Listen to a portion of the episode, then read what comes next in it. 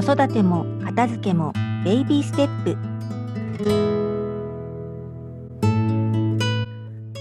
おはようございます。こんにちは。こんばんは。上田です。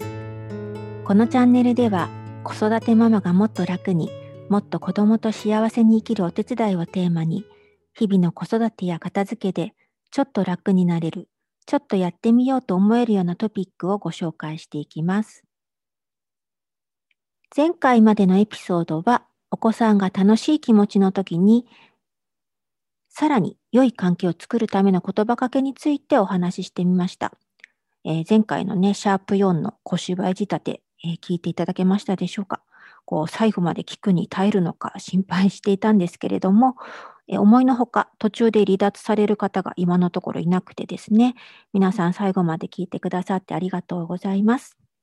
あ、あとですね、えー、最初の30秒はご挨拶なので、あの、もう1回聞かれた方はですね、同じ何度も聞くのめんどくさいので、えー、アプリで聞かれる方は15秒の早送りを2回押していただけると、すぐ内容まで飛ばせますので、あのそちらの方もやってみてください。さて、えー、今回はですね、お子さんが転んだりして泣いちゃった時にどんな言葉かけがいいのかなっていうのを考えてみたいと思います。えー、皆さんはお子さんが泣いて自分の方に駆け寄ってきた時にどんなお声をかけていらっしゃいますか、えー、もしくは自分が子供だった頃、自分が泣いていた時に、えー、自分のご両親はどんな声をかけてくれていましたか？あ、痛かったの？あ、よしよしっていう後にですね、あ、でも大丈夫大丈夫。大したことないよ。って言ったり、えー、してませんか？もしくは、えー、自分言われてたなって思い出したりしましたか？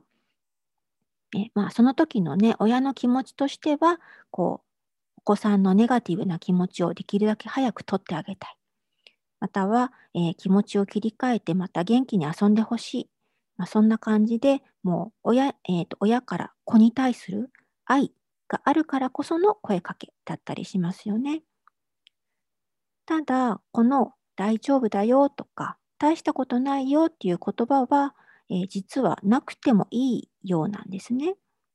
これは、えー、実は人間の脳の構造と関係しているそうです。まあ、脳にはそのいろいろ層、いくつかの層があるんですけれども、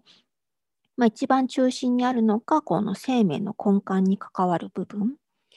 で、そのさらに、えっと、上の層に、えー、感情面を司っている部分。そしてさらにその上にこう人間らしい行動っていうのを指令する部分っていう感じで構成されていってるんですって。で、その自分の感情面を満たしている、自分の感情面が満たされてないと、その気持ちを切り替えるっていうこの人間らしい行為に移れないそうなんですね。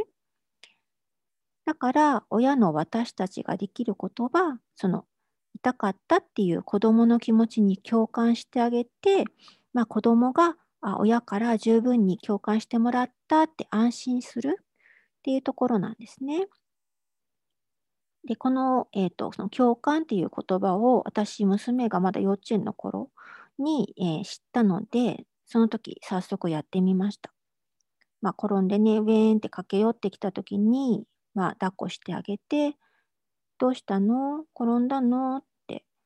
あ、そうか、痛かったんだね。どこが痛かったの？お膝？って言ったら、あ、違う。違う違う。お手手。あ、そうなんだ。お手手が痛かったんだねって。よしよし、痛かったねっていう感じで、こう、なんとなくずっと声をかけて、まあ、背中とかね、さすったりしてあげると、まあ、シューって泣き止んで、まあ、いつもより、前よりもその、短いぐらいに、こう、泣き止んで、また私から離れて遊びに行ってしまうみたいなことがありました。で、まあ、その泣いてる時って子供が泣いてる時っていうのはその、まあ、いろんなネガティブな場面の中でもこちらが比較的寄り添いやすいシーンだったりしますよね。こう向こうがすごくイライラしてるとか、ギャーってなってるっていう時よりは、泣いてる時の方が、まだこうなんか、かわいかわいそうっていうのかな。なんかこう、寄り添ってあげたいっていうこう気持ちになりやすい。なので、まあそこら辺からトライしてみるといいかなと思うんですけど、まあ親としてはね、つい気持ちを切り替えてあげたり、アドバイスをしてあげたくなっちゃうんですが、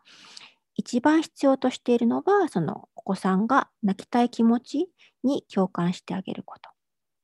どんな気持ちも持っていいんだよっていうことを伝えてあげられることが大切です。で、現在ですね、娘はもう小3なんですけれども、まあ、そのいろんなね、泣く理由は痛いっていうだけじゃなくって、まあ、悔しい時も悲しい時もやっぱり涙が出てしまいます。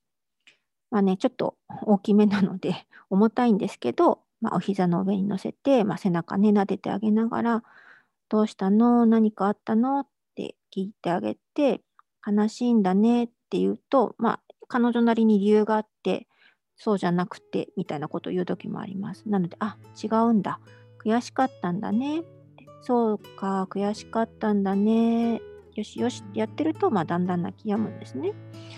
なので、まあ、多分、どんな年齢のお子さんにも、あのこの共感してあげるっていう気持ちに共感してあげるっていうのは大事なことなのかなと思います。なので、もしそんなシチュエーションがあったら思い出してやってみてくださいね。本日もお聴きいただきありがとうございました。これからも更新していきたいと思っていますので、フォローしていただけると嬉しいです。グッドボタンを押していただけるととても喜びます。ではまた次のエピソード配信まで良い時間をお過ごしください。上田でした。